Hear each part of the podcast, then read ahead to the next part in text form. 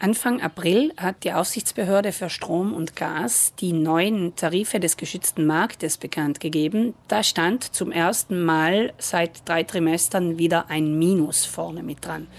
Minus 10 Prozent. Nun klingt das ja wie gute Neuigkeiten, aber wir dürfen nicht vergessen, dass wir davor eine Teuerung von knapp 130 Prozent hatten. Das heißt, wir sind immer noch bei einem Plus von 115 etwa. Es ist also zu früh, um zu feiern. Weiterhin sparsam mit Strom und Gas umgehen ist also angesagt und den eigenen Verbrauch im Blick behalten. Überprüfen lässt sich der Verbrauch von großen und kleinen Stromfressern im Haushalt eigentlich ganz einfach. Ich brauche dazu ein Strommessgerät. Solche gibt es entweder bei der Verbraucherzentrale, aber auch bei vielen Gemeinden kostenlos auszuleihen. Diese Geräte steckt man zwischen Netzschalter und Haushaltsgerät und sie zeigen einem genau an, wie viel dieses Gerät verbraucht. So habe ich es sozusagen schwarz auf weiß. Zudem gibt es auch noch die allseits bekannten Tipps zum Energiesparen im Haushalt etwa Standby-Verbrauch unbedingt vermeiden, also diese kleinen roten, grünen oder sonstigen Lämpchen, die sollten nicht brennen an den Geräten, sondern besser über eine Steckerleiste komplett alles ausschalten. Auch beim Kochen kann einiges an Energie gespart werden, indem man zum Beispiel die Kochtopfgröße an das Kochfeld anpasst, immer mit Deckel kocht und Hilfsgeräte wie Eierkocher oder Wasserkocher nutzt. Wo viel gebügelt wird, kann Strom gespart werden, indem man auf eine geeignete Bügelfeuchte achtet. Denn wenn die Wäsche zu trocken oder zu feucht ist, dann braucht es beim Bügeln mehr Energie. Auch beim Waschen können Sie Strom sparen. Für normal verschmutzte Wäsche reichen 40 Grad völlig aus. Und an der Leine oder am Wäschegestell trocknet sie gratis. Um Stromkosten zu sparen, setzen viele auch auf einen Anbieterwechsel.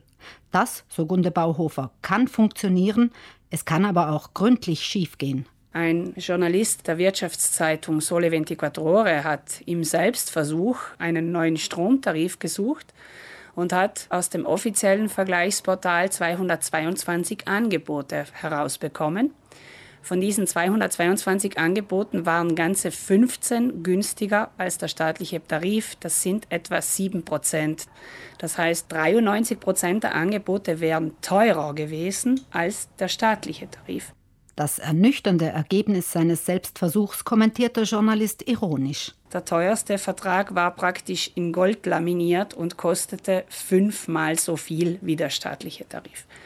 Daher der Tipp gut vergleichen, kontrollieren, was einem angeboten wird. Wenn man das Angebot nicht schwarz auf weiß in der Vergleichbarkeitstabelle sieht, dann sollte man nicht zusagen. Das gilt für Stromverträge genauso wie fürs Gas, dessen Preis ja ebenfalls stark gestiegen ist. Wer mit Gas heizt und selbst eine autonome Heizung hat, der beginnt das ja schon auf den Rechnungen zu sehen.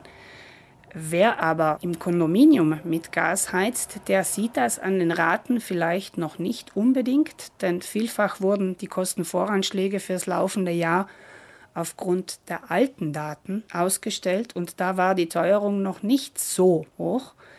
Hier steht dann zu befürchten, dass eine hohe Saldozahlung am Jahresende kommt sowie höhere neue Raten für das folgende Jahr. Über kurz oder lang müssen wir uns wohl alle auf die gestiegenen Energiepreise einstellen. Den Löwenanteil der Kosten in vielen Haushalten verursacht das Heizen in der kalten Jahreszeit. Auch hier lohnt sich ein prüfender Blick auf das eigene Verhalten, um die Ausgaben zu drosseln. Zum Beispiel ein Grad absenken spart 6% der Kosten.